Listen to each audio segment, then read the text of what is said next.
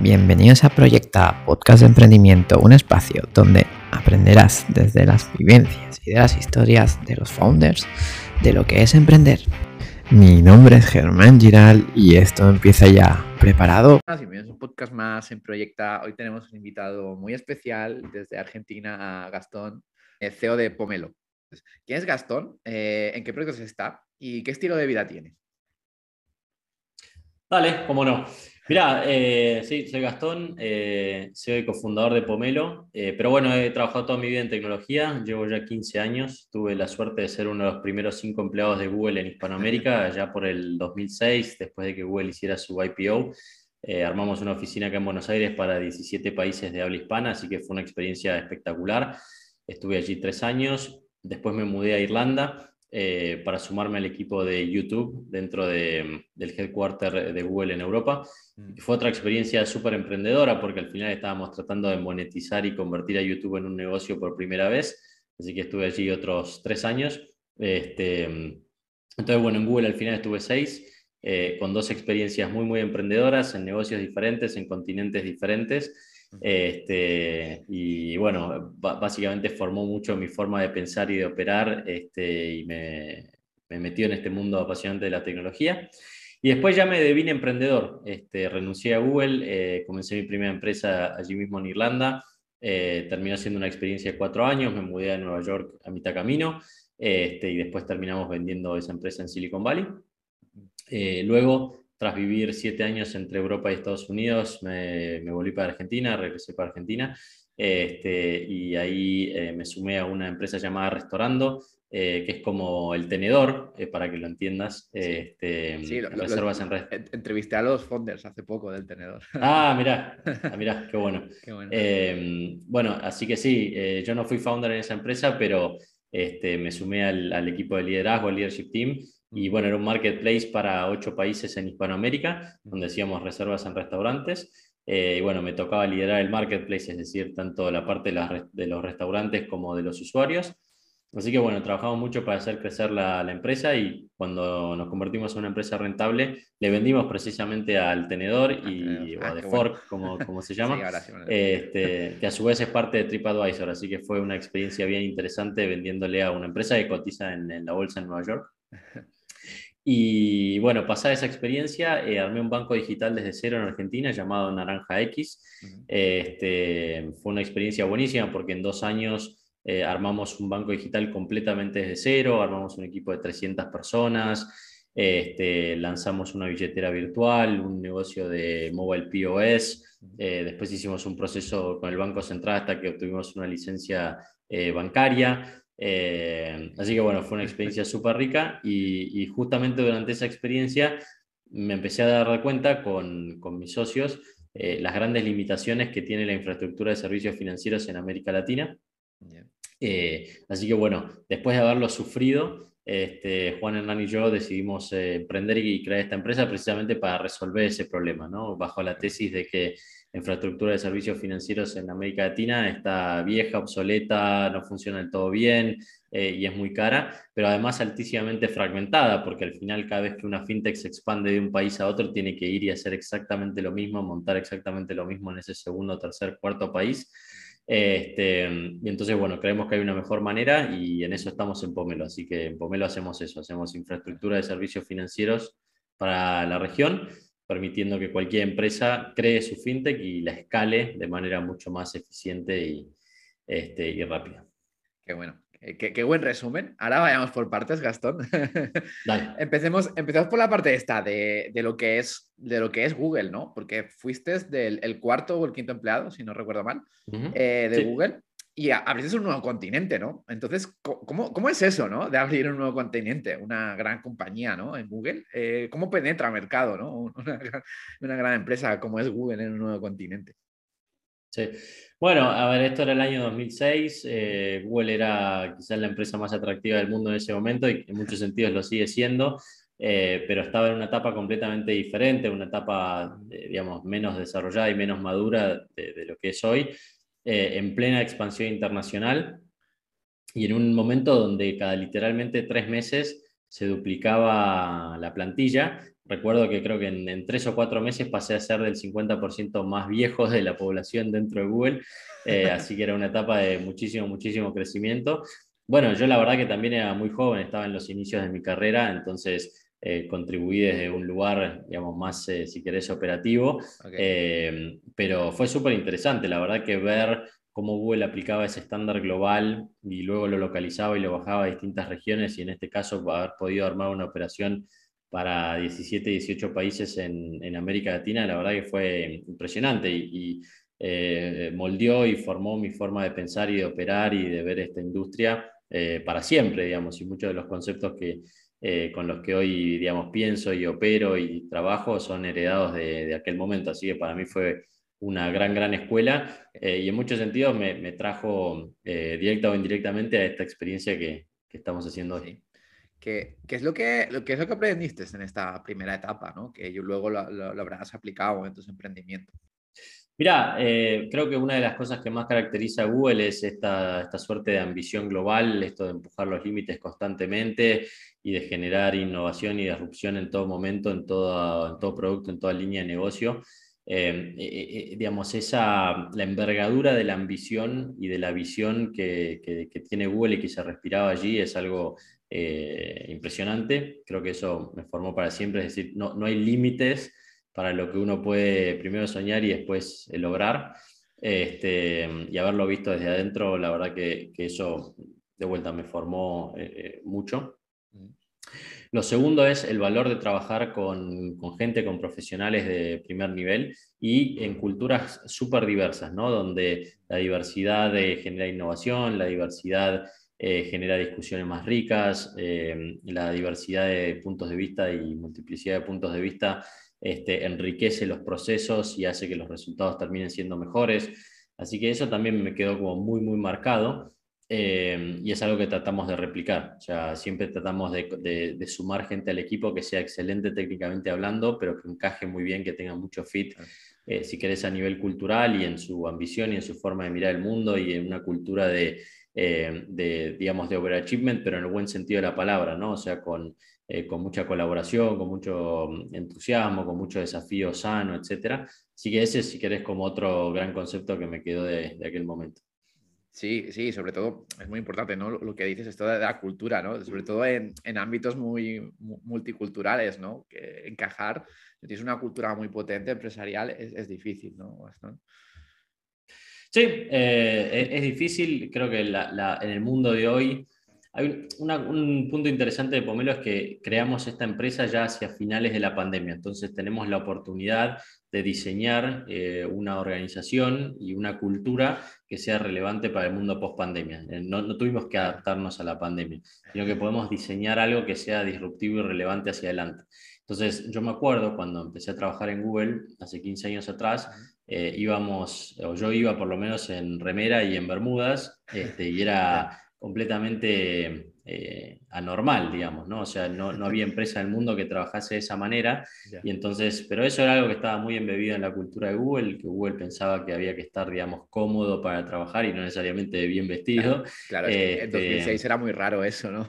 claro, claro, claro. Entonces, hoy nosotros nos hacemos esa pregunta, ¿cuáles son estas cosas raras o que hoy pueden parecer raras, pero que el día de mañana van a ser un nuevo estándar y sobre todo en esta cultura y en este mundo de trabajo más remoto, más asíncrono, este, eh, por objetivos, etcétera, etcétera, ¿no?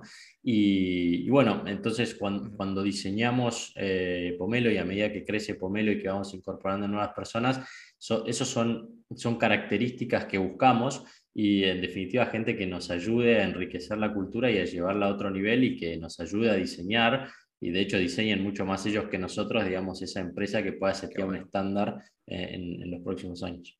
Qué, bueno que, tu cultura vaya de abajo arriba y no de arriba abajo, ¿no? no, eso totalmente. Nosotros, en muchos sentidos, en nuestro trabajo, eh, el mío como CEO, pero el de los cofundadores y el del equipo de liderazgo, se, limita, digamos, a crear un, framework, ¿sí? un marco de trabajo eh, que esté alineado a una visión de largo plazo, que obviamente nos inspire y que hable de, una oportunidad de negocio grande eh, y todo lo demás, pero en muchos sentidos se limita a eso, se limita a eh, darle espacio o, pretende darle espacio a gente que sepa mucho más que nosotros de los distintos frentes, que nos eduque a nosotros y que nosotros podamos seguirlos a, ellos y a ellas en, cada uno de los frentes que vamos trabajando. Eh, y en definitiva hacernos prescindibles lo más rápido posible, ¿no? A mí me gusta pensar, o sea, qué tan rápido soy prescindible eh, y cuanto más rápido sea prescindible, creo que mejor es el trabajo que estoy haciendo y todavía obviamente falta mucho camino por recorrer, pero si tengo que responder un mail o responder un mensaje, eh, lo que automáticamente pregunto es por qué está ocurriendo esto y por qué es necesaria mi intervención si en realidad lo ideal sería que no fuera necesario. y al final los mejores profesionales quieren trabajar en, desafíos que sean grandes, que sean intelectualmente ricos y donde ellos puedan crecer a la mayor velocidad posible. Este, y entonces, ¿por qué limitarnos? ¿no? Y eso es siempre lo que tratamos de hacer. Qué bueno. Imagino que le irás dando responsabilidades, ¿no? Sí, eh, obviamente estas experiencias eh, son muy dinámicas y van rápido. Pensá que tenemos poco más de un año de vida y pasamos de ser tres personas a 260 personas, de estar en un solo país a estar operativos en tres países, pero con, con gente trabajando desde ocho países, de pasar de no tener clientes a tener em, unos, unos 30 eh, clientes, este, de no tener ningún producto a tener tres productos, todo eso en un año. Entonces, eso requiere eh, muchísima adaptabilidad de la gente. Cada persona tiene que tener la capacidad de, si querés, leer la situación, las oportunidades, los desafíos, adaptarse y crecer con ello. La verdad es que eh, hoy nos encontramos en un lugar que no es necesariamente el que pensábamos hace un año atrás o hace seis meses atrás, y entonces eso requirió que como organización y después cada persona individualmente, cada equipo colectivamente, eh, tengamos muchísima más elasticidad eh, de la que hubiésemos pensado, ¿no? Y, al final las personas y los equipos que más logran adaptarse y crecer con, con esos nuevos desafíos o esas nuevas circunstancias son las que eh, terminan teniendo mejores carreras. Y hablando de esto de adaptarse y crecer, ¿no? Eh, ¿Cómo fue tu cambio de irte de Latinoamérica a Google a irte a Irlanda, ¿no? Y, y de ahí a pasar a emprender, ¿no? Cuéntanos, ¿cómo fue para ti? No, a ver, eh, yo ya había vivido en otras oportunidades, eh, digamos, más... Eh, no, fue nuevo, Entonces, digamos, para ti.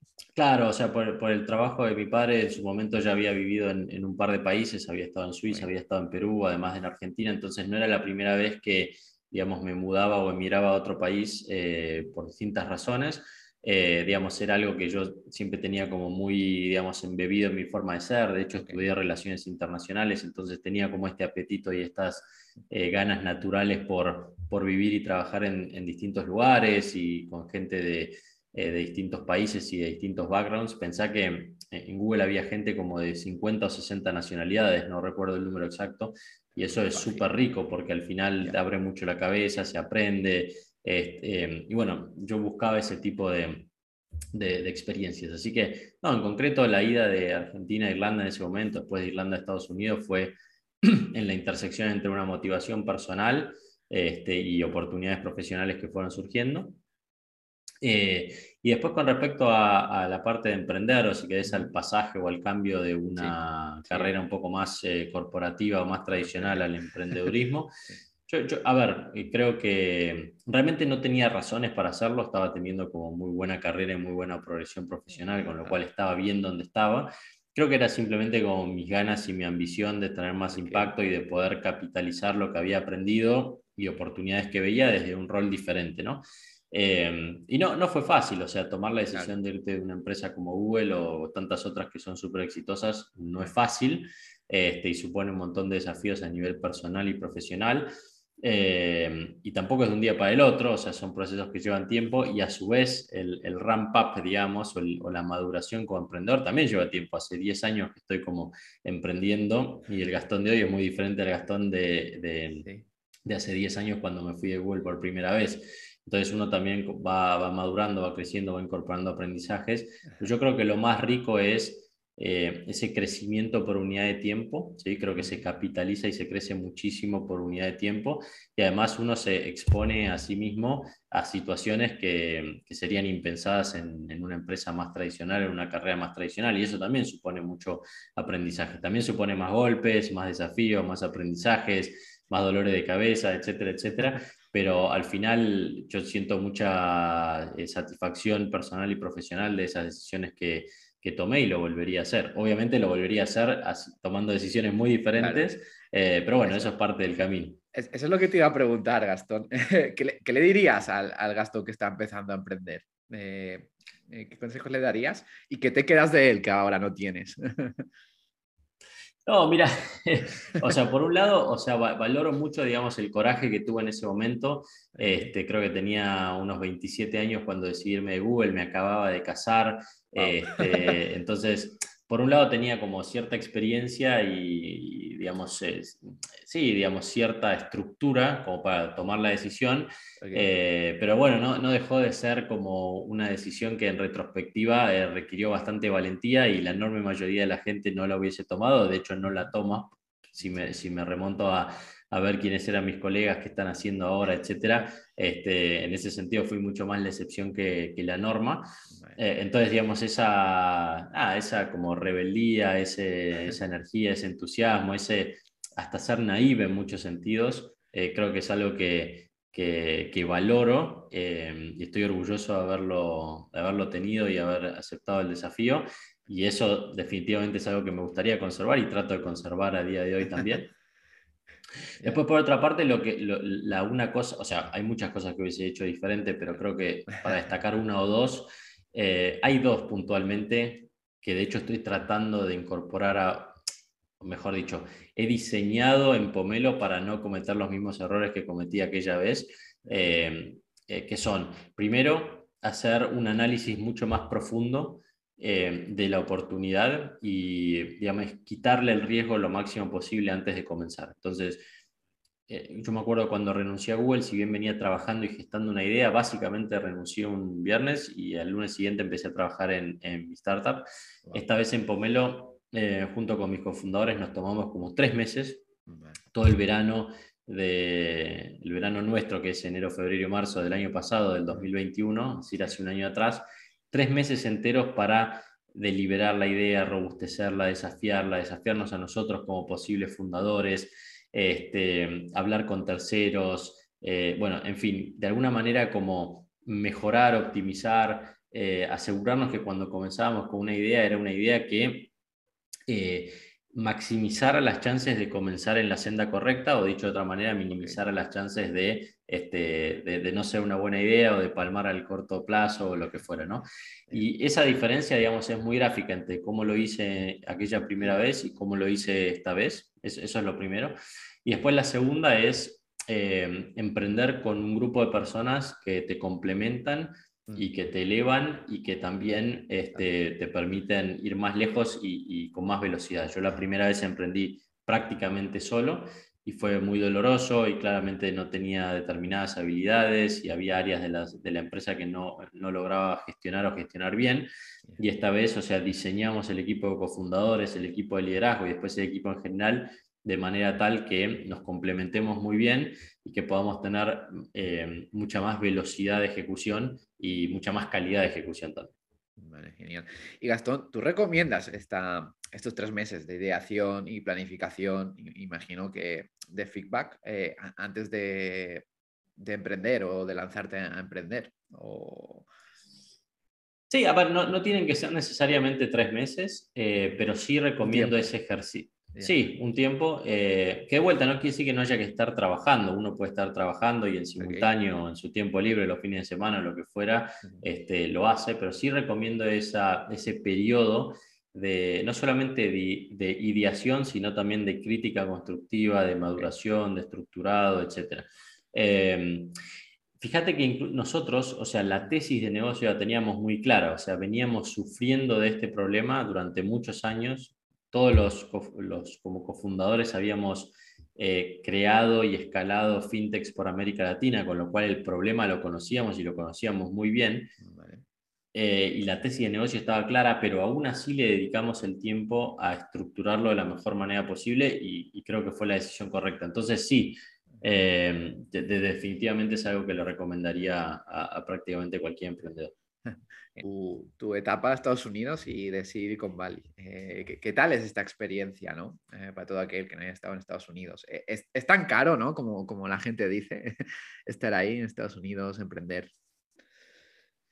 Sí, a ver, em, bueno, primero principal es una experiencia súper rica. Yo en rigor me mudé a Nueva York. Nueva York, justo cuando me mudé, estaba empezando a, a crear su, su hub em, de emprendedurismo. Eh, así como hoy está sucediendo con Miami, ¿no? que está creciendo mucho, eh, en parte por las razones impositivas, pero en parte por una mejor calidad de vida, digamos, eh, durante y post la pandemia, etcétera, etcétera.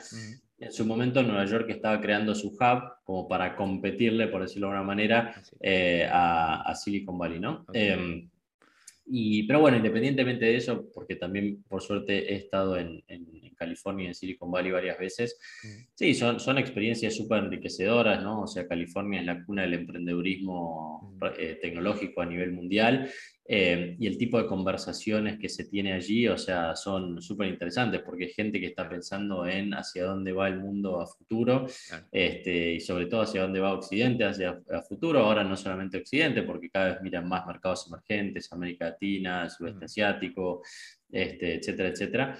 Eh, y bueno, está en esas discusiones y entender, digamos, cómo mira el mundo la gente y cómo se incuban buenas empresas y qué es la definición de un buen, de un buen emprendedor o cuáles son las métricas correctas, etcétera, directo de la fuente, por decirlo de alguna manera, es eh, increíblemente rico y, valioso.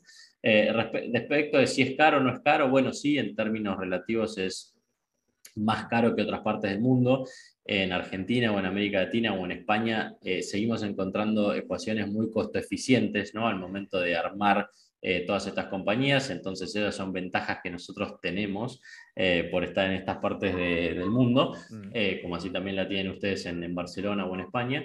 Y, y, bueno, y eso también hace que podamos competir mucho más por el talento o quizás hacer crecer las empresas eh, por momentos más rápido que en California. En California pensá que, por ponerte un ejemplo, una empresa puede levantar una serie de 20 o 25 millones de dólares y le cuesta mucho armar un equipo de 20 o 25 personas.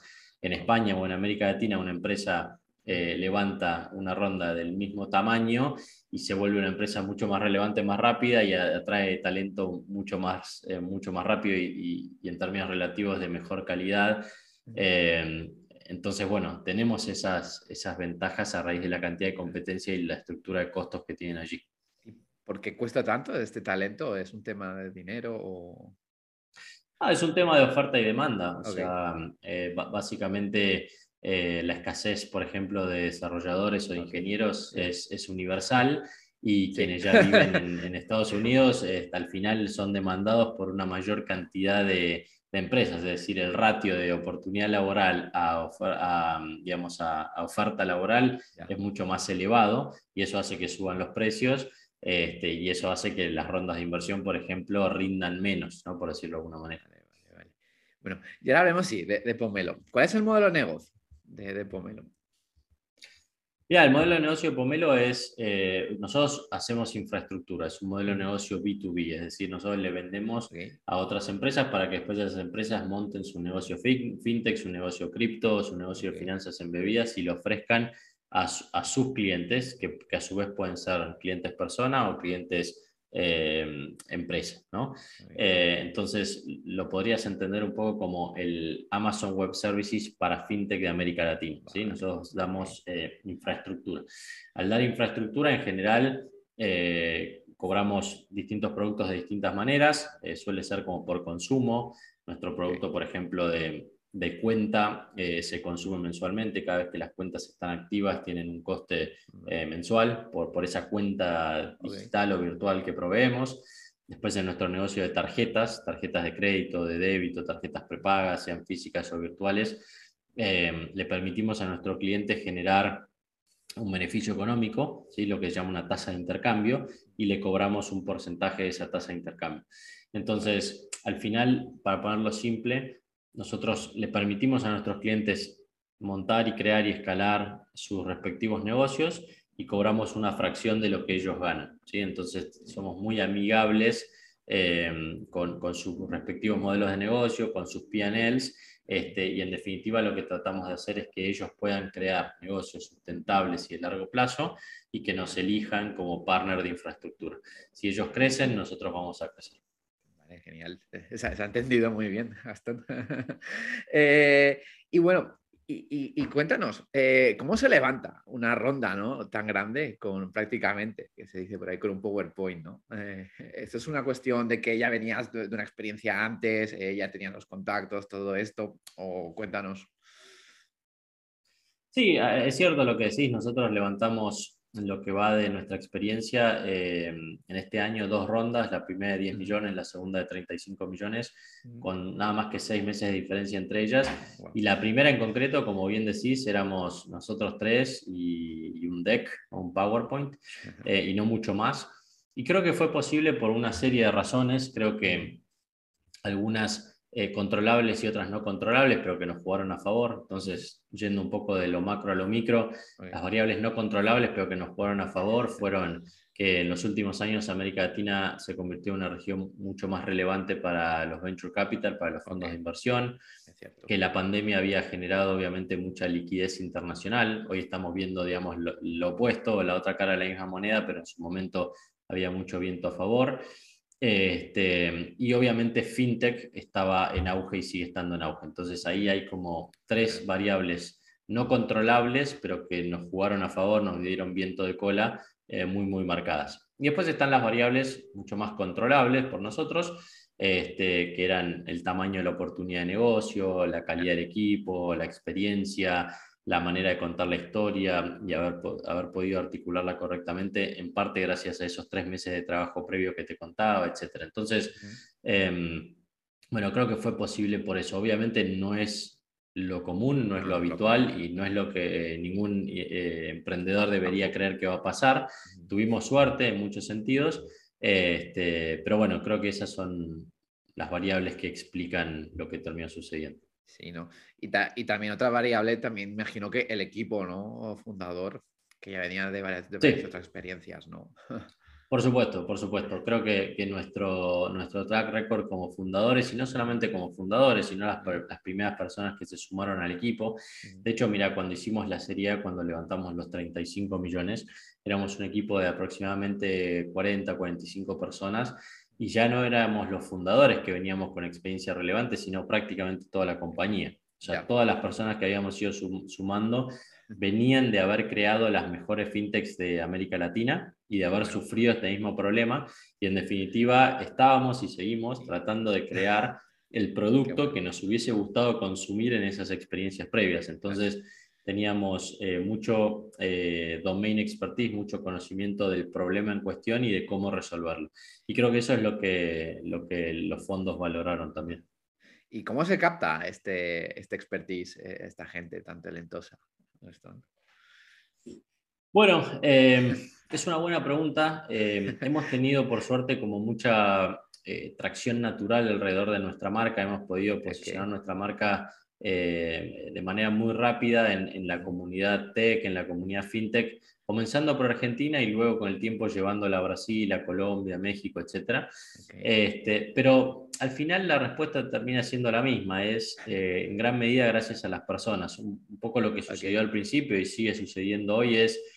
Eh, el mercado empezó a percibir que se sumaba gente muy interesante a Pomero, gente muy relevante, de muy buena calidad técnica, pero también muy buenas personas a nivel fit y a nivel humano, ¿no? Y el mercado fue reconociendo esa capacidad nuestra de armar un equipo, o sea, muy potente, muy rápido. Y después cuando eh, tenés gente buena trabajando en tu equipo, esa gente buena funciona y opera como imanes y traen, traen y captan y motivan a otras personas a, venir. Entonces se van generando como círculos virtuosos de atracción y retención de, de talento eh, que nos han permitido llegar a donde estamos hoy. Y mira, hoy estamos, eh, te decía Germán, somos 260 personas este, en ocho países y no invertimos un solo peso o un solo dólar en adquisición o retención de, de talento. Todo ha sido orgánico. ¿sí? Obviamente dedicamos mucho tiempo este, a ello, fue tiempo bien invertido, pero lo que te quiero decir es que no hicimos inversión ni en anuncios, ni en eventos, ni en consultoras, ni en terceros que nos ayudasen, o sea, fue básicamente todo producto de, esa atracción natural y esa marca empleadora que fuimos creando. Wow. wow. Eh, no, todo el mundo tiene esto, ¿eh? Gastón, te, felicito, la verdad. Eh, y bueno, Gastón, vayamos a momentos. ¿Cuál ha sido el mayor momento de incertidumbre dentro de, Pomelo? Mira, em, creo que creo que todavía no hemos tenido así como grandes, grandes momentos de incertidumbre. Creo que van a venir y los vamos a tener. No, y, pero te digo por, por, qué creo que no lo hemos tenido. Creo que precisamente no los hemos tenido, o no los hemos tenido, digamos, en, en, dimensiones, digamos, preocupantes. Eh, por todo ese trabajo previo que habíamos hecho, porque lo que nosotros en definitiva tratamos de hacer esos tres meses que te contaba previo a oficialmente comenzar con Pomelo fue tratar de reducir el riesgo y reducir la, la, incertidumbre a nivel equipo, a nivel oportunidad. ¿sí? Em, y, y, por eso te digo que, que, para nosotros fue muy valioso, porque de no haberlo hecho seguramente hubiésemos pasado por momentos de, de mayor incertidumbre o de mayor eh, riesgo. ¿no?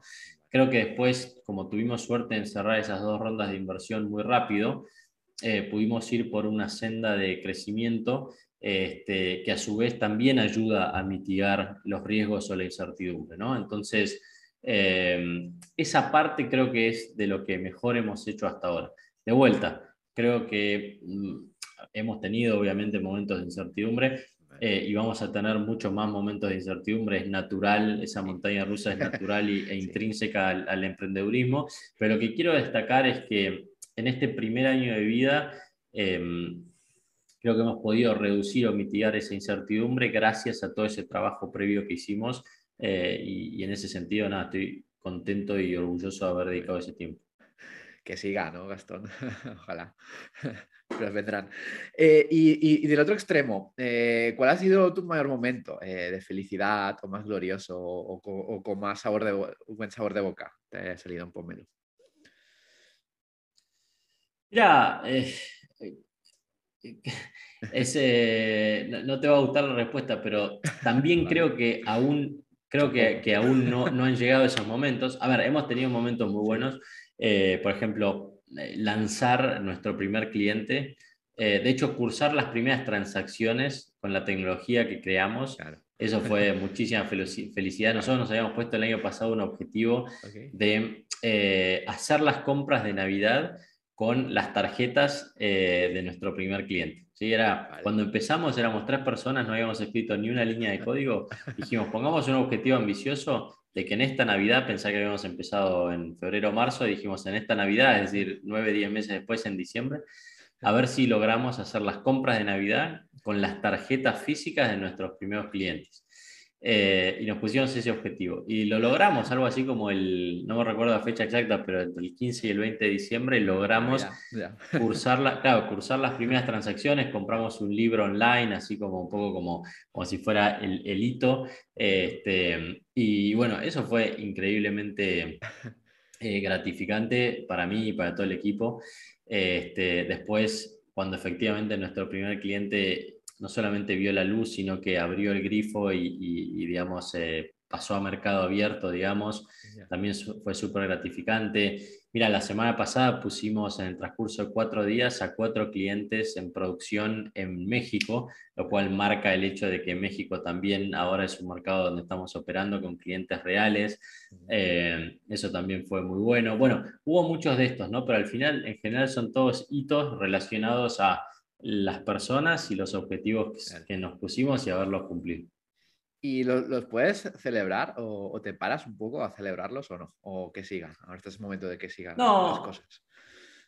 Sí, tratamos de celebrarlos en la medida justa. Creo que la gente se esfuerza mucho y, si te esforzás, creo que está bien celebrar eh, los hitos que uno va logrando a lo largo del camino. Que no quiere decir que, nos conformemos, porque no nos conformamos, porque básicamente lo festejamos, este, vamos, tomamos una cerveza o ah, posteamos en Slack y todo el mundo celebra y festeja.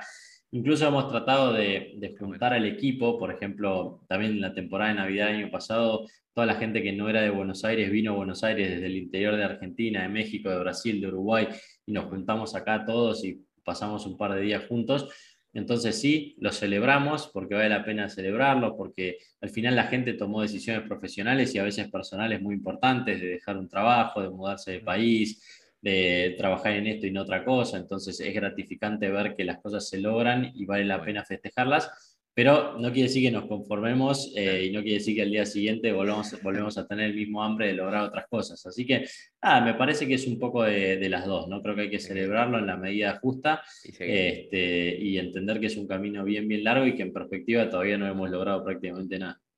Qué bueno. Y hablando de futuro, ¿dónde ves Pomelo dentro de 10 años? Ya sé que es una fecha muy, muy, muy a futuro. ¿Y si te ves dentro de Pomelo? No, sí, me veo dentro de Pomelo. Eh, eh, a mí me gusta pensar que Pomelo va a ser la última empresa en la que trabaje. Este, con, ese, con, ese objetivo la, con ese objetivo la estamos creando eh, para que realmente sea algo estructural, troncal, que haga una diferencia, que ayude a todo nuestro continente a, elevar la calidad de servicios financieros que ofrecemos, a que los servicios financieros bueno, que ofrecen nuestros clientes en realidad sean accesibles a más y más personas. Pensá que todavía es un continente donde el 50% de la gente no tiene acceso a servicios financieros digitales, eso representa más de 300 millones de personas.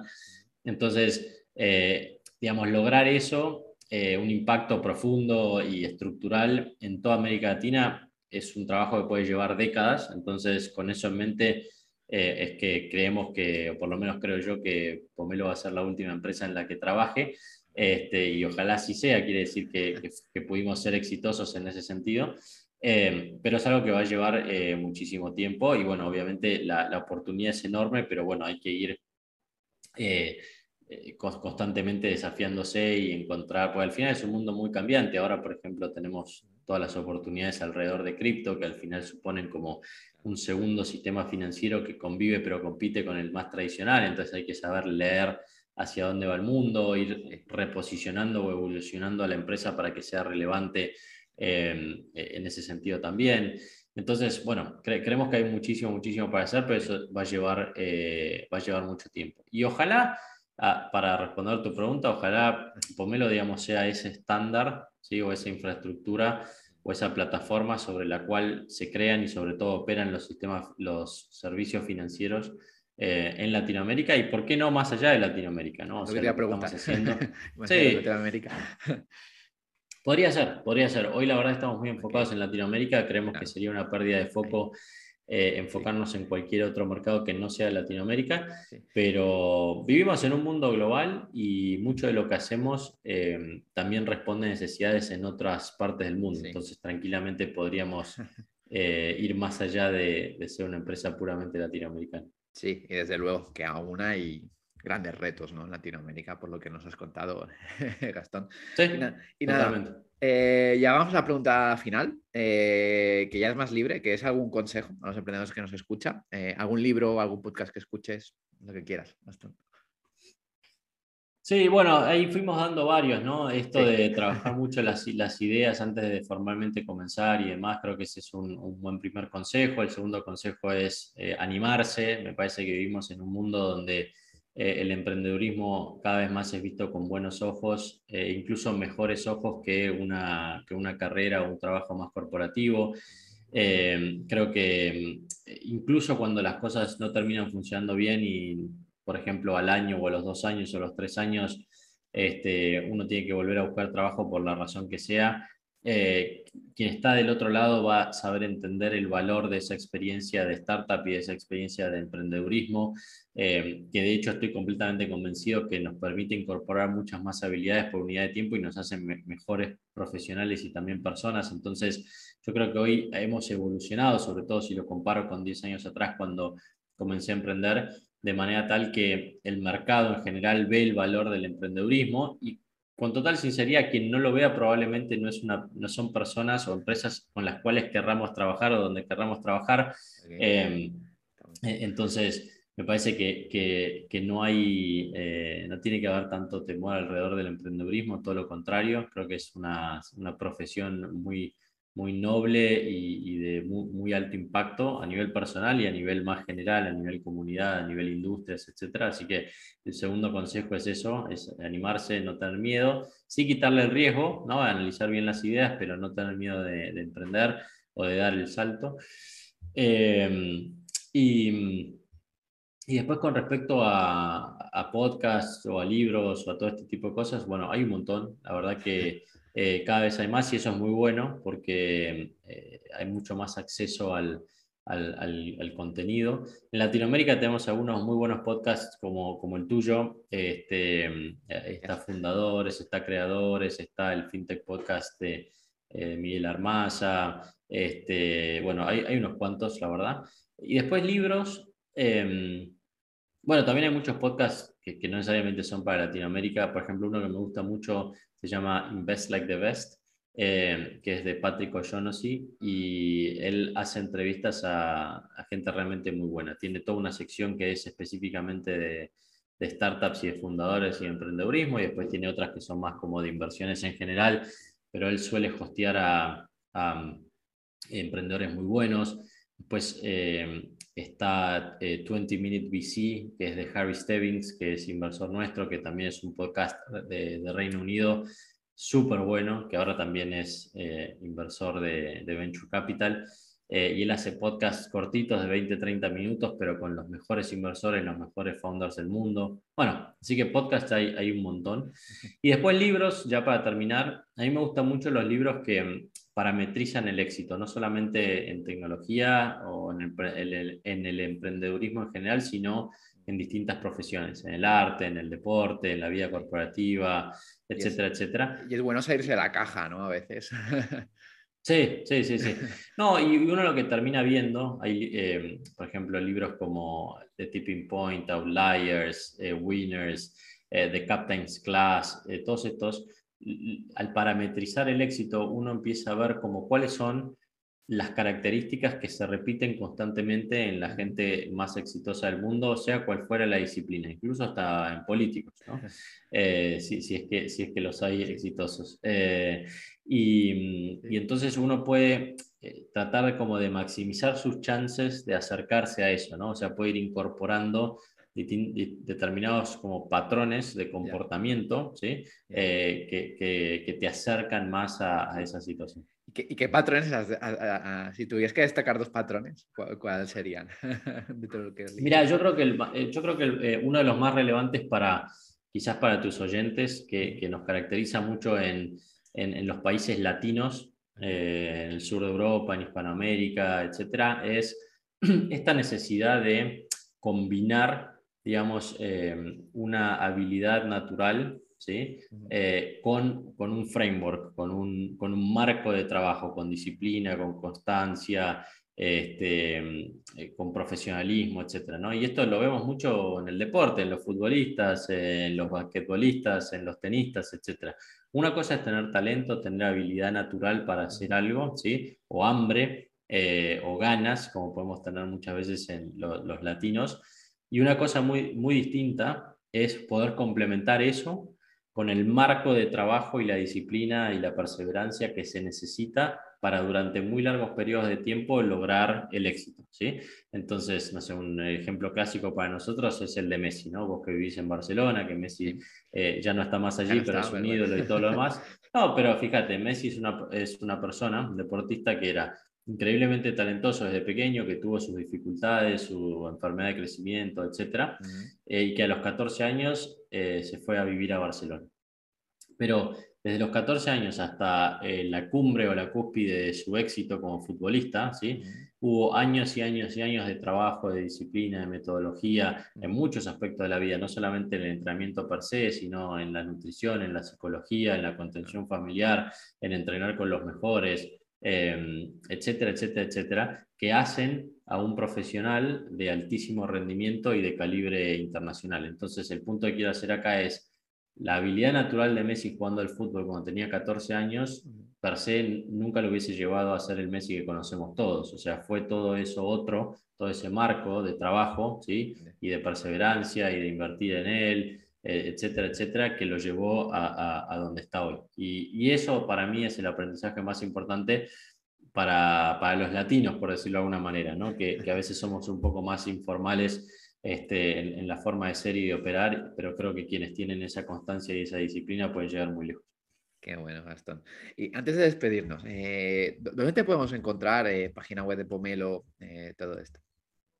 Sí, mira, nuestra página web es pomelo.la, LA de Latinoamérica. Este, también tenemos el Twitter y el LinkedIn. De hecho, lo que más recomiendo es nuestro LinkedIn. Eh, es, bien divertido, hacemos, vamos presentando a las personas que se suman al equipo con, presentaciones divertidas que cuentan como eh, un poco la, historia detrás de escena, así que nos tracciona muy bien el LinkedIn y, la gente lo valora mucho. Y después, bueno, a mí personalmente también en LinkedIn eh, o si no en, en Twitter como Gastón Irigoyen.